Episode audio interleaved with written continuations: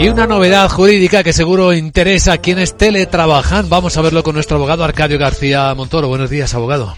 Buenos días, Luis Vicente. ¿De qué hablamos? Pues de un caso que acerca el teletrabajo a los empleados que dudan de sus ventajas y que incluso pueden resistirse porque piensan que no goza de los mismos derechos que el denominado presencial en las instalaciones de la empresa.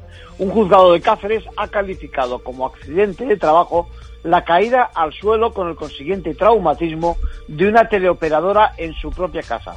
La discusión se centró en si los hechos ocurrieron exactamente cuando estaba frente al ordenador sentada o no, para ver si se trataba de un accidente laboral. Porque claro, técnicamente, ¿qué es estar en el trabajo? ¿Sentado en la mesa frente al ordenador o también en el resto de la casa?